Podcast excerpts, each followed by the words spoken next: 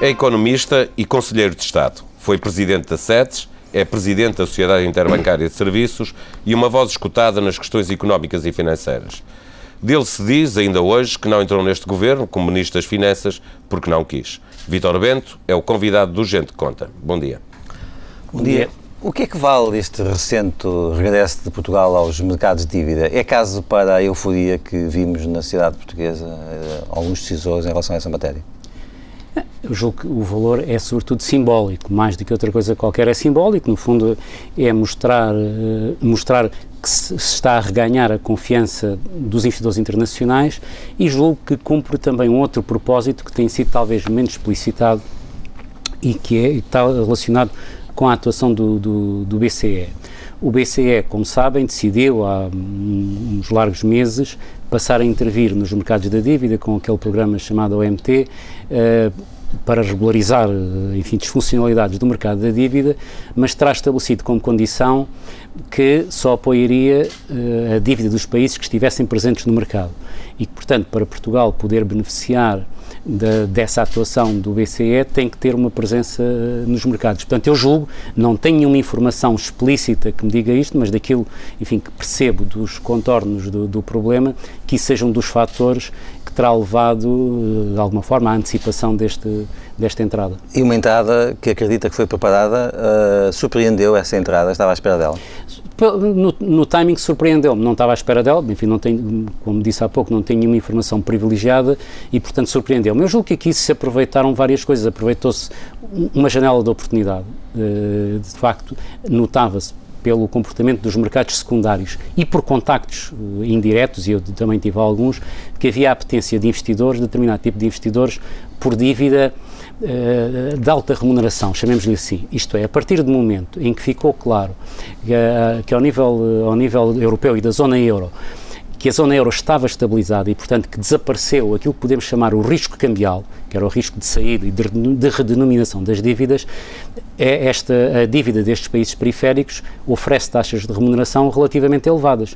Portanto, se se acreditar que a probabilidade de default foi largamente reduzida, isto oferece uma remuneração muito importante para investidores, sobretudo investidores que precisam de, de, de remunerações eh, elevadas, quando os, uh, os, chamados investimentos sem risco hoje proporcionam taxas de juros baixíssimas. A Alemanha ainda há pouco tempo se financiava a taxas de juros negativas. Portanto, isto para, para, para investidores institucionais uh, e mesmo para, para, para determinado tipo de fundos de investimento até mais ousados, isto dá, eh, oferece, estes, estes países oferecem a possibilidade de um ganho de um ganho de taxa de rendimento que não é desprezível e, portanto, isso cria uma atratividade. A dúvida que pode subsistir é se há disponibilidade permanente e recorrente ou se é uma, se é uma oportunidade de nicho, portanto, que eh, preenche uma apetência que é localizada no tempo e, e, e, na dimensão, ou se há, digamos, disponibilidade contínua para, para alimentar um fluxo de, de emissões. A verdade, Vitor Bento, é que nos dias seguintes os juros estiveram a subir e complicaram muito esta semana com, com a, a, a, confusão que está instalada em Espanha, uma, a eventualidade de uma crise política. Uh, o mérito e o desmérito de, de, da nossa colocação de dívida não tem muito mais a ver com o que se passar na Europa, de facto, do que em relação àquilo que Portugal foi capaz de fazer. Não, tem a, ver, tem a ver com as duas coisas. Quer dizer, aqui temos que ser suficientemente objetivos. Obviamente que o, a estabilização das condições externas favoreceu muito.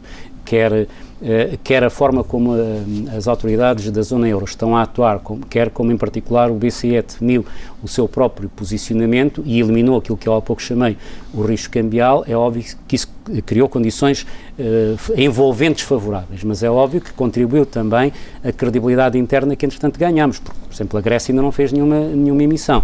Portanto, a credibilidade interna que ganhamos... Fizemos é, nós e a Irlanda. Nós e a Irlanda. Portanto, a credibilidade que nós uh, que ganhamos no exterior com o facto de estarmos a cumprir o programa de ajustamento e, de alguma forma, termos aumentado a esperança de conseguirmos fazer o nosso ajustamento, isso também favoreceu. Portanto, uh, para sermos justos, há aqui... Há, as duas componentes são importantes. A Irlanda teve juros mais baixos. Isso significa que a Irlanda hoje é, é visto pelos mercados como tendo... Portugal não é a Grécia, mas Portugal também não é a Irlanda.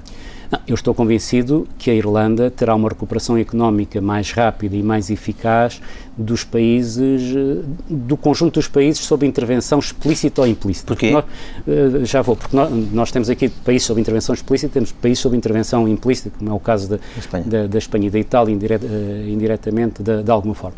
Porque o problema da Irlanda era menos económico e era mais fino. O problema da Irlanda foi muito expultado pela crise bancária. Portanto, uma banca que tinha uma dimensão muito maior do que a economia, que estava sobreexposta, e a necessidade de salvar essa banca é que vulnerabilizou uh, tanto as contas, uh, as contas de, das finanças irlandesas e lhe criou a dificuldade. Mas do ponto de vista de competitividade, a Irlanda não perdeu tanta competitividade. Porque se nós fizermos o, uh, o cálculo acumulado do crescimento económico desde que o euro foi fundado até agora, mesmo entrando em conta com estes ajustamentos, a Irlanda continua a ser o país com o maior crescimento económico acumulado. Enquanto que no outro extremo temos a Itália e Portugal no, no, e, a, e, a, Grécia a seguir. Portanto, no, no outro extremo. Portanto, a Irlanda tem condições de facto de competitividade melhores, tem uma estrutura económica mais, mais, facilmente se reajustará do que, do que as outras. E mais, e foi, e foi também dos países uh, em dificuldade aquela custos, custos unitários de trabalho mais baixaram. Eh, eh, que papel têm as agências como a Fitch e a Moody's, eh, que ainda agora recentemente elogiaram Portugal por, por, por ter sido capaz de colocar dívida e, e, isso significar que o processo de ajustamento está a correr bem? Ricardo Salgado, o presidente do BES, dizia que isto foi também uma vitória contra estas agências. Qual é a sua opinião sobre o papel destas agências? No fundo, não, não, não mudamos o nosso rating e fomos capazes de ir ao mercado. As agências têm um papel amplificador para o bem e para o mal neste tipo, neste tipo de, de, de, de movimentos. É facto que nós conseguimos ir, independentemente da avaliação de, das agências de rating, da mesma, da mesma forma que também as agências de rating muitas vezes seguiram o que, mesmo quando foi na descida dos ratings, a situação vulnerabilizou-se primeiro e elas uh, só demoraram mais tempo, a, mais tempo a, a acompanhar. Continuam a ter um papel importante, apesar de tudo, porque há muitos investidores que dependem da, da, da, escolha dos investimentos dos ratings que atribuem. E isto, eh, enfim, só tirando um bocadinho de tempo, é fácil de explicar. Você tem milhões de investidores no mundo inteiro, fundos de investimento, fundos de pensões, isto e aquilo. E esses, esses investidores todos não têm tempo nem capacidade para estudar todos os, todos os objetos de investimento que existem no mundo, dívidas soberanas, isto e aquilo. E, portanto, tem, tem que haver um intermediário que, de alguma forma, faz essas análises e funciona como entidade credenciadora, digamos assim. E depois os investidores utilizam essa credenciação para os seus critérios de investimento, que é, é uma forma também de se protegerem, porque depois, quando têm que, que justificar perante as, os stakeholders que estão por trás de si, no fundo, utilizam essas, esses certificadores. Mas elas, elas falharam mais do que uma Não, vez neste processo. Mas independentemente disso, só para explicar o papel, portanto, tem este papel de, de, de credenciação. E há muitos investidores institucionais que requerem para, para investir determinados ratings. E isso, neste momento, é uma limitação que nós ainda temos. Portanto, há muitos investidores eh, mais conservadores, digamos assim, ou por critérios de exigência mais elevados, que não podem investir em dívida portuguesa. Por isso, nós, neste momento, estamos mais abertos aos fundos mais especulativos, aos chamados hedge funds e fundos dessa natureza, que são, ainda, é ainda é o segmento do mercado que nos está aberto. Ainda não conseguimos chegar, portanto, àqueles que, que, que querem isso. Se, se, se, as agências atuaram bem, se atuaram mal, enfim, isso agora cada um uh, fará o seu juízo. Estas coisas são todas feitas por seres humanos e os seres humanos são, são falíveis e as coisas a posteriori têm, uh, têm sempre, digamos, uma informação adicional que não têm a priori e, portanto, é mais, é mais fácil fazer juízo a posteriori do que, do que a priori. Que houve situações de interesses conflituantes que as, que as agências geriram dentro de si, houve, e que isso teve alguma, teve alguma responsabilidade. Sobretudo, porque se vir bem, aquilo que as agências são acusáveis foi de terem sido excessivamente complacentes. Aquilo que as agências são, são, são, e são também acusadas... de, terem, de terem entrado no, na discussão política. Muitas vezes a Europa estava a discutir algumas medidas e uh, as agências baixavam os ratings. Que eles fazem juízo em termos perspectivos. Mas, mas se vir, portanto, as, as únicas acusações objetivas que se podem fazer foi que deram AAA a, a, a, investimentos que de repente faliram e, portanto, foram excessivamente complacentes. Nunca se consegue fazer o juízo de quando são excessivamente uh, exigentes. nunca se consegue fazer o juízo, porque é difícil distinguir o que é que corre mal, se é o rating que precipita ou se é a precipitação que justifica o rating. E, portanto, nós vamos ter sempre um, uma componente de juízo enviesada e em que eles vão ter sempre o incentivo para ser mais exigentes do que, do, do, do que, eram do, do complacentes. Então. Os outros problemas serão resolvidos eventualmente judicialmente. Aliás, há neste momento um processo, por exemplo, nos Estados Unidos, contra uma das agências que é acusada de fraude exatamente no excesso de complacência que teve eh, para certas, em certas avaliações do, do, do, do listo. Do e depois de ter descido o rating de, de, dos Estados Unidos. Claro. Voltando à, à sua resposta inicial, uh, acredita que uh, esta operação bem sucedida de colocação de dívida portuguesa e outra que eventualmente se possa seguir agora até com prazo de maturidade mais longo serão suficientes para pôr Portugal debaixo do guarda-chuva do Banco Central Europeu sem reservas? Eu, eu não sei qual é o critério, não sei porque isso não está explicitado, qual é o critério que o Banco Central Europeu definiu para, para fazer essa intervenção sistemática. Imagino que estas coisas estejam, a ser minimamente concertadas entre as nossas autoridades e o BCE. E, portanto, o que esteja a ser feito, seja feito com o acordo dos dois lados. Portanto, quero acreditar que uh, essas duas emissões serão, imagino que possam ser suficientes para, para que o BCE justifique enfim, perante os seus stakeholders, uh, a intervenção no, no, no, caso português. Só uma última pergunta ainda a respeito da capacidade de nos financiarmos lá fora. Já não o Estado, mas os bancos acreditam que eles terão melhores condições num, num futuro breve para se financiarem lá fora e depois poderem financiar as empresas portuguesas? Isso, eu, eu, presumo que, eu presumo que sim, porque à medida que a própria economia se vai estabilizando, que a economia se estabilize e que, no fundo, toda essa nuvem, uh, todo esse nevoeiro que pairou sobre a própria solvabilidade dos bancos, que vai sendo clarificada, vamos entrar em, em, negócio habitual, com mais restrições do que aquelas que havia anteriormente. Portanto, os mercados vão estar abertos, como já, já, já estiveram, já houve emissões que foram feitas, não com aquela facilidade com que estavam antes, porque antigamente os bancos financiavam-se nos mercados por grosso em qualquer momento. Eu, neste momento, precisava, era um banco, precisava de dinheiro, ia ao meu ecrã e pedia eh, de 100 milhões, 500 milhões e, e obtinha-os sem grande dificuldade, fosse qual fosse o prazo. Isso, isso não vai ser fácil tão depressa. Agora, acesso a fundos, isso sim, isso hoje está mais facilitado. Vítor Bento, o regresso aos mercados de dívida de longo prazo. A dúvida que pode subsistir é se há disponibilidade permanente e recorrente. A estabilização das condições externas favoreceu muito. Contribuiu também a credibilidade interna que, entretanto, ganhamos, porque, por exemplo, a Grécia ainda não fez nenhuma, nenhuma emissão. Há muitos investidores mais conservadores, digamos assim, ou por critérios de exigência mais elevados, que não podem investir em dívida portuguesa.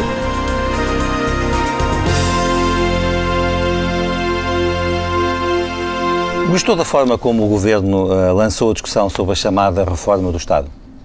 Não, não, não, não gostei. Ou melhor, uh, eu acho que o Governo poderia ter sido muito mais eficaz nessa forma de comunicação julgo que neste momento, enfim, é uma, é uma verdade partilhada por muita gente que o governo não, não, não é, não é uh, excelso a comunicar, enfim, para pôr as coisas em termos, em termos uh, simpáticos. Acho que o governo tem tido dificuldades de comunicação e a forma como comunicou isso terá complicado a própria discussão do problema. E, e, e, esta discussão não podia ter sido lançada até pela, digamos, pelo prolongado debate que provavelmente deveria ter, não, não deveria ter sido lançado muito antes de, de, deste momento? Sim, eh, eh, em primeiro lugar, eu julgo que neste momento está criada uma confusão entre duas coisas. Está criada uma confusão entre a reforma do Estado, que é, enfim, é um projeto muito amplo, e sendo muito amplo, é um projeto que inevitavelmente é demorado, por um lado, e a necessidade de, de, continuar o esforço orçamental, porque nós temos objetivos orçamentais de equilibrar o orçamento até 2015, salvo erro, estou a citar de cor. E este corte de 4 mil milhões... É para isso. É só para isso? É, basicamente é para isso. Portanto, significa que você ainda tem que, ainda tem que resolver 2 ou 3% do PIB, e 2 ou 3% do PIB uh, vai, vai, vai esse valor, tem que resolver isso para cumprir os objetivos orçamentais que tem que, que uh, não só que tem que cumprir, como tem por necessidade, porque não arranja financiamento então, para outra, para outra coisa. Para si, para si uh, há, uma, há uma reforma do Estado 1, que é essa, e a 2, aquela mais profunda e aquela que interessa há duas, há, há, há, duas necessidades, as duas têm pontos de contacto extensos, se quiser, desejavelmente uma devia estar dentro da outra, mas os timings de uma e da outra dificilmente serão totalmente compatíveis. Isto é, para fazer uma reforma do Estado. E uma reforma do Estado, se quisermos falar em reforma do Estado, tem que envolver muita coisa, provavelmente até ao próprio sistema político e ao próprio sistema administrativo eh, da administração do território, se quiser, porque até hoje o que foi feito na administração do território, enfim, foi eh, algo meramente simbólico, aquilo que foi feito com as freguesias. Não foi, não foi alterado nada. Por falta de coragem política? Eu estou convencido que sim, quer dizer, eu estou convencido. Estas coisas, portanto, os, os ajustamentos têm que ser feitos pelos partidos. Os partidos têm uma base autárquica muito forte e, portanto, têm eu... dificuldade em, eh, no fundo, em enfrentar essa sua base de, de, de, de Significa poder, que esta autárquico. reforma administrativa que fizemos de reduzir eh, cerca de mil freguesias eh, não chega para aquilo que é preciso fazer, em sua opinião, de eh, eh diminuir também o número de, de municípios? Bom, aquilo que é preciso fazer depende sempre de, enfim, daquilo, daquilo que, que, queremos. Obviamente, se quisermos enfim, respeitar a tradição e ter todos, enfim, todos aqueles alicerces tradicionais, uh, a, a, divisão administrativa que existe hoje é que respeita, no fundo, essa tradição. Se quisermos, no fundo, ter condições para servir melhor as populações, provavelmente temos que fazer algumas concentrações. E eu, que não sou especialista nessa matéria, uh, uh, temos, fiquei impressionadíssimo com a intervenção de um, de, um, de um autarca na televisão, que eu na altura nem sabia de que partido ele era, sabia qual era a Câmara, mas não fazia a mínima ideia de que partido era, entretanto agora já sei, e uma entrevista que eu achei impressionante, onde ele justificava, mas com argumentos perfeitamente racionais, porque é que não faz sentido manter hoje o número de municípios que existem, municípios com uma grande proximidade, que têm uma duplicação de estruturas administrativas e de estruturas de apoio social que não podem ser, que não há capacidade de financiamento para as sustentar e que poderiam libertar uh, uh, muita capacidade financeira sem prejuízo do serviço coletivo ao conjunto abrangido e, portanto, ele fez, fez o caso eh, da, da, da, a favor da junção de municípios melhor que alguém poderia fazer e eu fiquei surpreendido vindo de um autarca e ainda por cima, depois pelo que vinha saber... Que é da oposição. Não, não era não? da oposição, curiosamente. Aliás, vou dizer, é o, é o, o Presidente da Câmara das Escolas da Rainha portanto, que eu não, não conheci, conheci-o depois por, por, circunstâncias ocasionais. Essas reformas não se fazem porque os partidos do, do arco de poder, o PS, o PSD, o CDS, eh, eh, fogem às suas responsabilidades. Acha que há eh, uma responsabilidade clara dos partidos por essa ausência de reformas? Nós temos um sistema político e, e, e, é assim, e, é assim, por natureza e, portanto, o que eu vou dizer não envolve eh, nenhuma, nenhuma crítica, que é baseado nos partidos. Os partidos é que são os instrumentos para, para a condução do poder, para, para a conquista do poder e para a condução do poder. Portanto, é através deles que tudo isto tem que ser feito. E, obviamente, portanto, os partidos, uh, a sua existência hoje tem um assento muito forte na base, na base autárquica. Portanto, é através da base autárquica enfim, que eles têm, desde a ocupação do terreno propriamente dito, até a militâncias e, enfim, e várias outras uh, fontes do seu poder. E, portanto, é natural que tenham um conflito de interesses em lidar com essas situações. Portanto, só com uma pressão muito grande, e a pressão muito grande só pode existir de não haver dinheiro, é que podem não haver dinheiro ou, de externamente ser feita uma exigência mais precisa nessa matéria, é que provavelmente se poderão dispor a fazer isso. Aliás, veja a dificuldade que houve na questão das freguesias, e as freguesias já hoje têm uma importância muito pequena na, na administração, e veja a dificuldade que houve, e, e o que mobiliza em termos de poder é muito pouco com, com municípios vai ser muito mais complicado. Mas enfim, mas também os municípios não é a questão central do país, há mais questões que o país eh, tem, não, é, não são apenas os municípios. Quer dizer, provavelmente nós temos, nós temos que pensar ao nível do Estado, temos que pensar temos que fazer a conciliação entre o que queremos e o que podemos. Esta é que é sempre a grande dificuldade e, no fundo, isto é a essência da economia, que é, é, é compatibilizar o que se quer e o e que se pode. E uma das coisas que não se pode é tentar fazer uma remodelação, uma, uma, uma remodelação autárquica em ano de eleições autárquicas. Não, exatamente. E, não, e aí, quer dizer, nesse, temos que isso, ser... Isso então não, tem, um tem, Quer dizer, temos que ser realistas, porque nós também temos que perceber que a vida social não é passada em laboratório ascético é passada no meio das pessoas, com interesses, com paixões, com crenças, Uh, e, portanto, que tudo isso não é articulável como nós podemos fazer num modelo imaginário uh, que funciona em ambiente ascético. Isso não existe e, portanto, temos que compreender uh, também essas dificuldades. Nas, nas últimas semanas, na discussão política em Portugal, tem-se separado as águas entre aqueles que parece que acham que a Constituição é um travão à consolidação orçamental e à, à, à reconquista da competitividade económica e aqueles que, que não, que acham que está tudo bem como está. Como é que o senhor olha para esta questão? Um, primeiro, um, a, Constitu a, Constituição, enquanto existe, tem que ser respeitada. Uh, a não ser que, que pelos motivos invocando os motivos que a própria Constituição prevê, se possam criar situações de exceção uh, que levem à suspensão de direitos e garantias previstos na Constituição. Portanto, a Constituição tem que ser respeitada, por um lado. E não, e não adianta, e não adianta queixar-nos que ela está menos ou menos adequada só por si. Portanto, existe e há, e há, e há direitos fundamentais que, obviamente, têm que ser respeitados. Por outro lado, também temos que perceber que a Constituição pode pode ter em si, digamos, um corpo, pode configurar um corpo ideológico, digamos assim, que hoje não é sustentável. Uh, e que, portanto, se não houver condições para assegurar todos os direitos que a Constituição pretende atribuir, a própria Constituição vai, vai, ter que, vai ter que se haver consigo próprio, com a sua própria uh, impossibilidade. E é isto que diz e que escreveu no Diário Económico, que acha que deve determinar a decisão que o Tribunal Constitucional vai ter que tomar sobre uh, as normas que, que, foram enviadas para, para o Tribunal Constitucional para aferir da sua constitucionalidade ou não a respeito do Orçamento de Estado? Não, eu, vou, eu, relativamente a este Orçamento de Estado, e foi aquilo que escrevi, eu acho que a única norma que fere uh, princípios constitucionais, ou que estão até para, para além da Constituição, é a questão de, do tratamento de, das pensões, nomeadamente com a contribuição especial que é exigida aos, aos pensionistas, e sobretudo com, com determinada parte de rendimento, que é claramente discriminatória e, em alguns, e, em alguns casos, é de tal forma desproporcionada que, de facto, viola todos os princípios. Quanto não, ao... tem, não tem dúvidas que vai haver um chumbo nessa matéria? Eu não sou jurista, quer dizer, e nestas coisas que nós nunca temos certezas, porque senão o tribunal, o tribunal não fazia a sua missão. Portanto, eu aí não me surpreendo que haja aí um chumbo nessa matéria, até talvez ficaria surpreendida se não houvesse.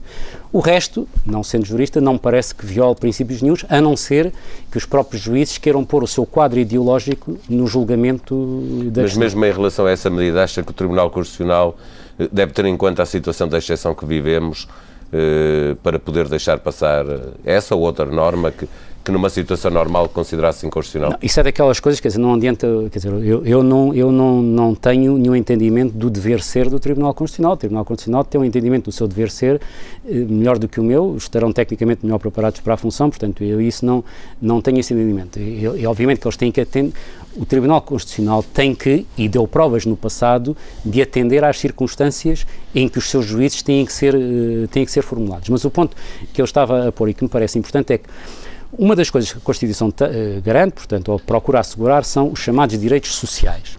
Só que nós esquecemos muitas vezes que os direitos, contrariamente àqueles direitos primários, como é o direito à vida, o direito à propriedade, que apenas requerem eh, passividade do outro lado. Quando se diz portanto, que alguém tem o direito à vida, apenas se exige que alguém não mate. Portanto, não, não, não se exige nada de ativo. Nos chamados direitos sociais ou direitos de segunda, de segunda geração, os direitos que são criados sobre uns são obrigações sobre os outros todos.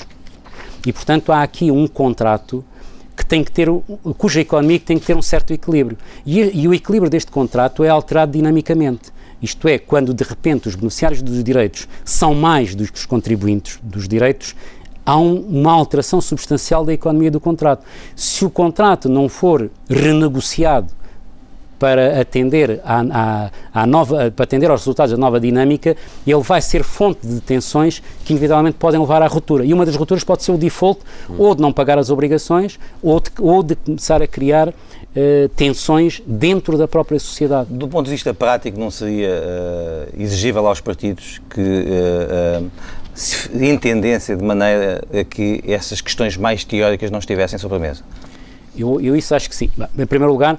Ou seja, o que eu não vejo é que, devendo, ser, devendo haver um caminho evolutivo na, na Constituição, que o PST, e sobretudo o PST, porque está agora no governo e tem, e tem a primazia de todas, de todas as negociações que possa haver, e o PS não se esforçam por uh, conseguir um consenso nessa matéria, sendo que nós sabemos que à esquerda nunca será conseguido nenhum entendimento para uh, uh, fazer evoluir a Constituição. Não, eu acho que sim, aliás, a grande dificuldade que nós temos em lidar com, com uma eventual reforma da Constituição é exatamente este que eu tive há pouco a tentar enunciar, que é a sociedade não tem esta percepção deste contrato Portanto, os direitos como algo cuja contrapartida tem do outro lado um ser abstrato. Esquecemos que o do outro lado do contrato estamos nós todos. E, por exemplo, uma das grandes virtudes que o Orçamento de 2013 tem, independentemente de todos os juízos que passamos sobre ela, é que pela primeira vez nós, sociedade, somos confrontados com o custo do Estado que escolhemos, com os direitos sociais que criamos e com a estrutura do Estado. Pela primeira vez, portanto, como, como o, a, a possibilidade de endividamento de alguma forma se esgotou, nós temos a medida do custo que temos que pagar para suster este Estado.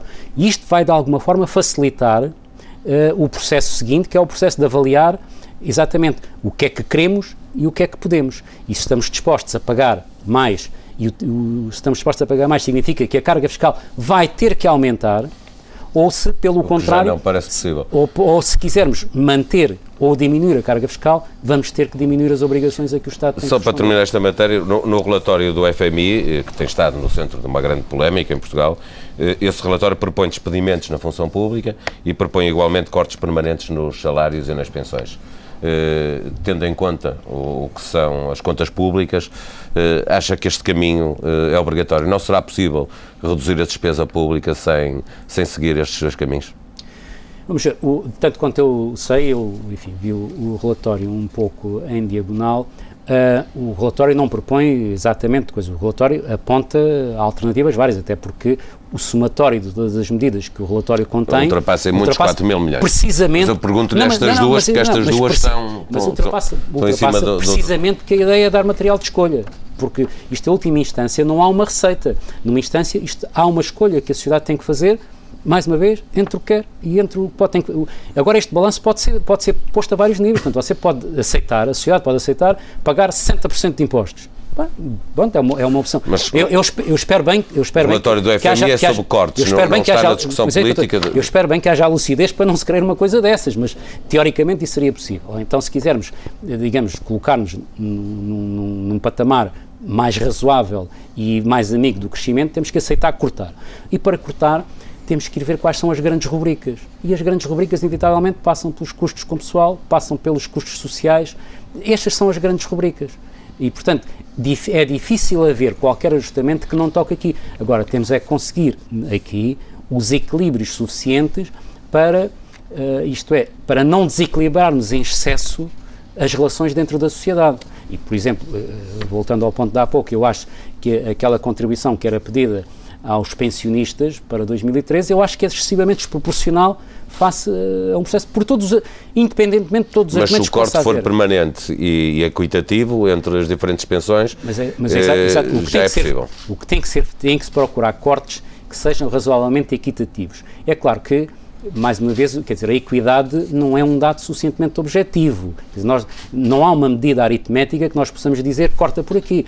A equidade é algo que a própria sociedade tem que julgar. Portanto, há um julgamento que a sociedade faz do que é que é equitativo. Uh, e, e, portanto, a proporção entre o que se contribui e o que se recebe faz parte desse juízo de, de, de equidade. Vítor Bento, a reforma do Estado. E uma reforma do Estado, se quisermos falar em reforma do Estado, tem que envolver muita coisa, provavelmente até ao próprio sistema político e ao próprio sistema administrativo. A Constituição, enquanto existe, tem que ser respeitada. Eu acho que a única norma que fere eh, princípios constitucionais, ou que estão até para, para além da Constituição, é a questão do tratamento de, das pensões. Uma das grandes virtudes que o Orçamento de 2013 tem, independentemente de todos os juízos que passamos sobre ela, é que pela primeira vez nós, sociedade, somos confrontados com o custo do Estado que escolhemos. Se quisermos, digamos, colocar-nos num, num patamar mais razoável e mais amigo do crescimento, temos que aceitar cortar.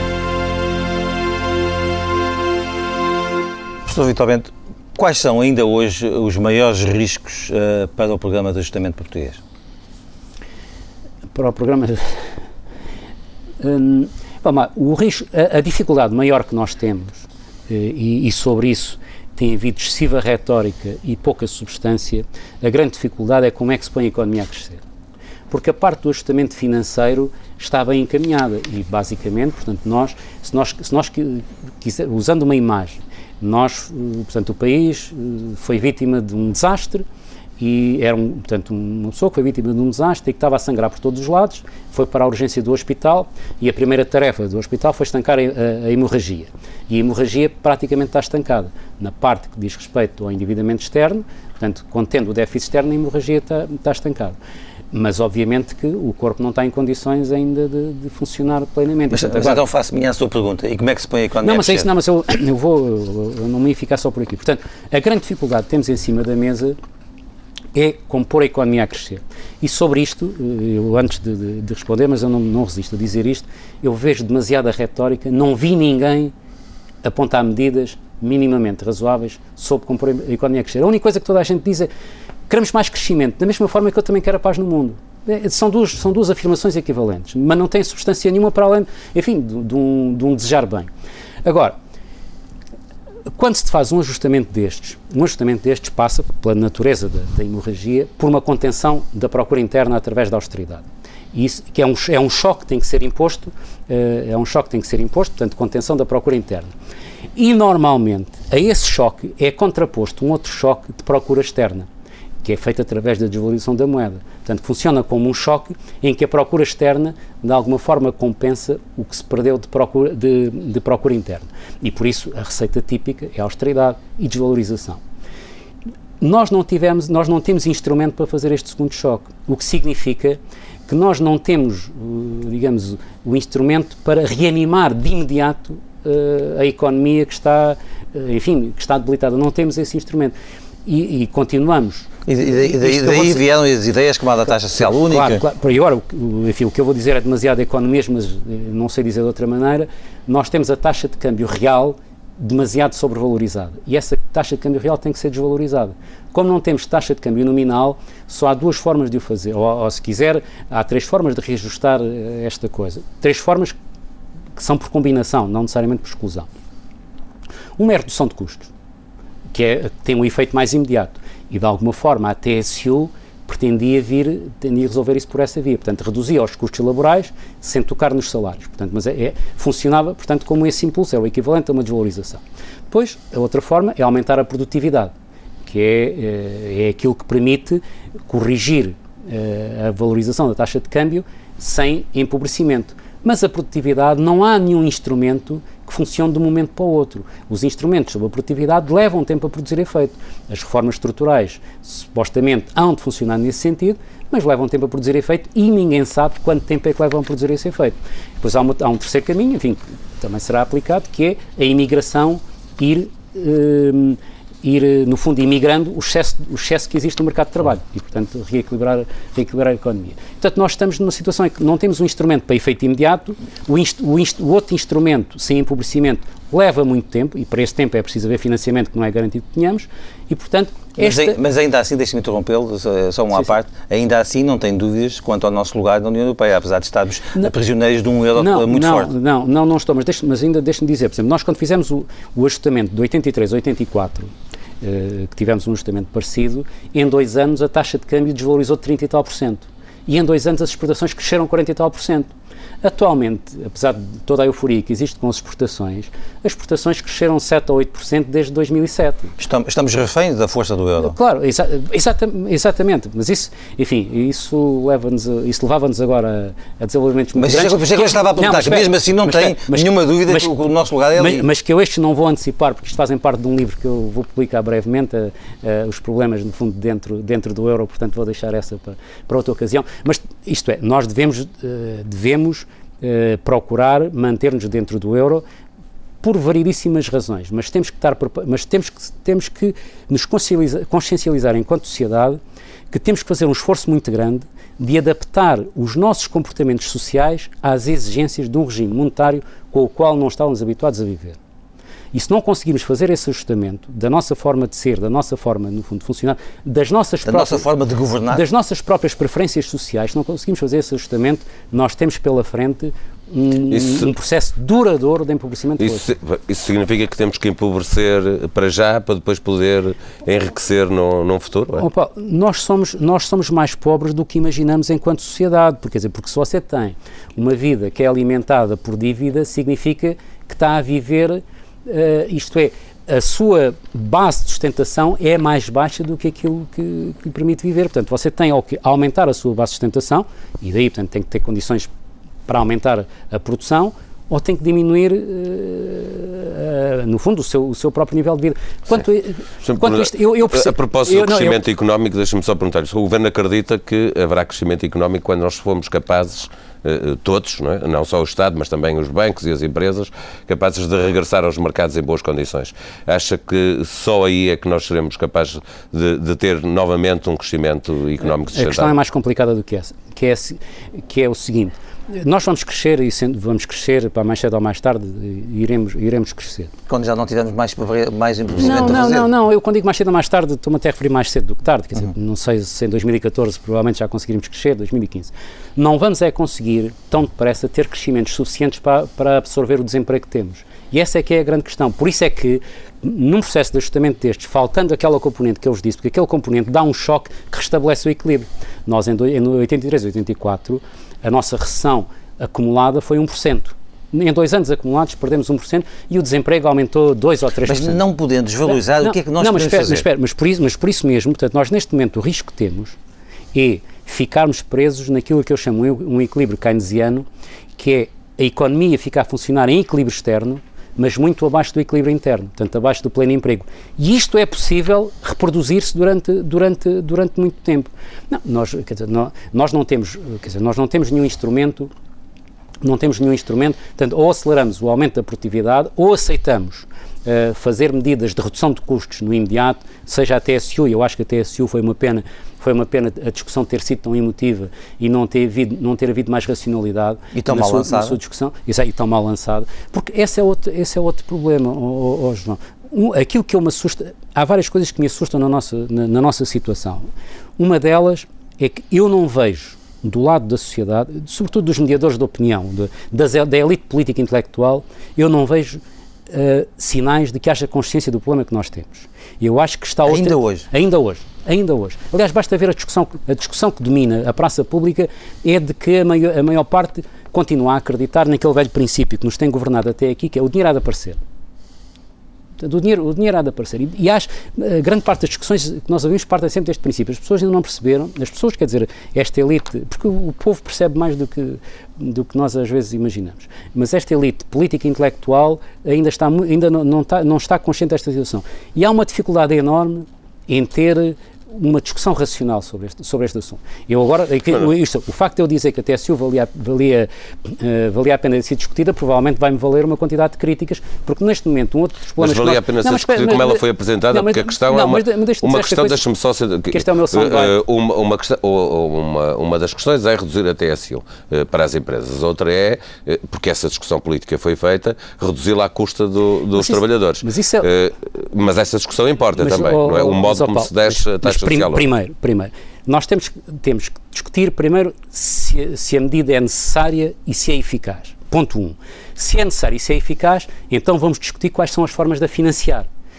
Mas temos que não misturar as duas coisas, porque isto é a mesma coisa. Que se, isto é, se, se você vai ao médico e começa por discutir os efeitos, os efeitos colaterais do, dos medicamentos, mas nunca, quem nunca o fez foi o governo, foi o primeiro-ministro que apresentou a proposta sem, mas, sem antes a termos mas discutido. Eu acho, que, eu acho que hoje eu acho que hoje é unanimemente reconhecido que o Governo gerou muito mal esse dossiê. Acho que o próprio Governo reconhecerá isso. Portanto, eu não, eu não, eu não sou, não tenho que ser necessariamente advogado do, do, do Governo. Mas eu ia dizer que é muito difícil hoje nós termos uma discussão racional na nossa sociedade.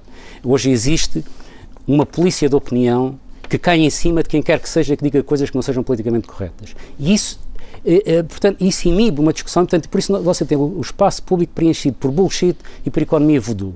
Acha que devemos estar a discutir agora se, se o próximo orçamento devia ter ou não uma descida da carga fiscal, eh, designadamente para as empresas? Claro que devíamos discutir isso, mas para discutirmos isso temos que, temos que discutir o que, é que é, o que é que é preciso para tornar isso possível. Porque se nós continuarmos a querer tudo, se nós quisermos continuar a querer manter toda a estrutura do Estado e baixar impostos, não havendo financiamento, isso, por isso Mas isso não é possível. se o Governo está a discutir o corte de 4 mil milhões de euros, seria benéfico para a sociedade como um todo que essas discussões se fizessem em conjunto, para que não, se perceba não, que esse corte também pode ser, servir para dinamizar a economia? Claramente, e vamos lá ver, não é possível, não é possível que alguém diga eu não discuto cortes porque não é preciso fazer cortes. Isso não é possível, quer dizer, porque isso não essa opção não existe. Ou então quem diz isso está a defender o aumento, o aumento dos impostos. É a única, é a única saída. Portanto, quando muito, a discussão tem que ser, olha, uh, isto pode ser feito, não, não é com 4 mil milhões, é com 3 mil, é com não sei quê, uh, tem que haver outras, outras vamos ver outras possibilidades, mas a discussão tem que ser feita a discussão, a discussão, a discussão tem, tem, que ser feita e não pode, não, não pode haver uma admissão a priori da própria discussão sem trazer contributos para a solução do problema. E, mais uma vez, os contributos têm que ser eficazes. Isto é, nós temos que eliminar o déficit público. Nós, nós vamos ter que viver eh, o Ministro das Finanças ontem dizia isto e, e, de facto é verdade. Nós vamos ter que viver durante muitos anos com excedentes primários no orçamento. Portanto, você vai ter que ter uh, excedentes orçamentais, tirando os juros, na ordem dos 5 ou mais de 5% do PIB, para conseguir, para conseguir diminuir o PIB da dívida que tem hoje. E este peso da dívida é em si um, um entrave ao crescimento. Estudos, enfim, macroeconómicos por economistas conceituados uh, uh, americanos mostram que a experiência histórica diz que dívidas públicas acima de 90% do PIB normalmente estão associadas a crescimentos 1 a 4% mais baixo do que, do que os pares comparáveis. Portanto, nós precisamos diminuir, de facto, a dívida Estamos pública a, até para o crescimento. Estamos a aproximar-nos do fim. Duas ou três perguntas para respostas muito curtas. Uh, o, TGV, afinal, já é uma, uma, uma, uma, uma obra que pode ser retomada. Estes processos não desacreditam a classe política e minam a confiança uh, dos cidadãos nos políticos? Desacreditam, sobretudo, porque as discussões são feitas, são feitas mais pela superficialidade. Porque o, uma coisa é o TGV, outra coisa é o transporte ferroviário em bitola, em bitola europeia. São duas, coisas, são duas coisas distintas. E quando nós misturamos as duas coisas, torna difícil ter, ter essa discussão. Porque muita oposição que havia ao TGV é que o TGV, enquanto transporte de, de pessoas, dificilmente seria rentável. Uh, e, portanto, significava que ia ter custos de manutenção muito elevados que alguém teria que pagar e esse alguém acabava por ser o Estado. Esta era a parte da oposição. Agora, que o transporte ferroviário é um transporte importante, é, e que o transporte ferroviário tem que estar integrado na Europa, na Europa tem, se bem que não tínhamos excessivas expectativas de integração. Nós somos demasiado periféricos para que essa seja a nossa forma de, de ligação à Europa. Se calhar a forma marítima, em algumas coisas, faz, faz mais sentido. Como é que o senhor olha para, este, para o dossiê das privatizações, que recentemente teve dois fracassos, se assim se pode dizer, com a TAP e com a RTP? Como sabem, eh, enfim, um, um dos livros que eu publiquei, que era o, o Nosso Ego da Economia, no, até central, portanto é que aquilo que nos levou ao nosso problema económico foi um excesso de proteção que foi dado ao setor não transacionável da economia e que favoreceu a acumulação de rendas económicas na economia. E basicamente as privatizações até aqui incidiram na, na, naquilo que eu chamo de economia de rendas. Portanto, venderam-se as rendas, uh, ou vendeu-se, se quiser, as concessões, que é no fundo a forma, como no século XIX e no século XX, e no fundo que historicamente os países presos em situação de excessivo endividamento externo faziam era, no fundo, vender, vender concessões como forma de, de, de, de, pagar as, de pagar as dívidas. Agora, é um facto que correram bem, mas, mas, são setores que eram apetecíveis por natureza. Correu bem, a EDP, a REN... Portanto, aquelas que estão em setores que, yeah, são concessões, yeah. não é? Eh, duas respostas rápidas, porque já ultrapassamos mesmo o nosso tempo. Eh, processo Franklin Alves, eh, como é que olhou para ele? Acha que o Governo uh, teria feito bem, uh, sem terem, em, uh, não pondo em causa a pessoa, não ter comprado esta guerra política com a oposição? Eu, sobre isso, digamos, a única coisa, eu não, eu não, vou discutir a substância porque não tenho informação que permita discutir a substância e, portanto, não tenho, não tenho, a, mínima, uh, não tenho a mínima intenção de entrar nessa discussão, nem sequer acho que a discussão seja, seja útil. A única coisa que eu vejo, pondo-me na posição de analista, isso é uma oportunidade para fogo, fogo de flagelação da oposição ao governo. E, portanto, o governo, de alguma forma, expôs-se a fogo de flagelação. Portanto, é a única. Uh, o processo Banif já começa na sociedade. Banif. Banif uh, uh, as pessoas já começam a achar que pode vir aí, não nos termos, porque não, não tem comparação nenhuma com o BPN, mas a fatura a pagar pelo Orçamento de Estado. não lhe oferece dúvidas este, esta recapitalização do Banif? Um, sabe, eu tenho andado a estudar, enfim, por necessidade de compreender a presente crise, a crise dos anos 30, portanto, da grande pressão, da grande pressão mundial. E um dos problemas, uh, enfim, que hoje está mais, mais está suficientemente claro, é que um dos fatores muito amplificadores da, dessa crise foram as falências bancárias. Uh, e, portanto, as falências bancárias precipitaram não apenas pela destruição de moeda que, que, que, isso implicava, pela contração do multiplicador monetário que isso implicava, mas por problemas de confiança que se espalharam. Portanto, já compreendo melhor a intervenção do governo José Sócrates na, na, no, no, BPN. Mas eu nunca, eu nunca tive dúvidas uh, sobre isso naquele momento.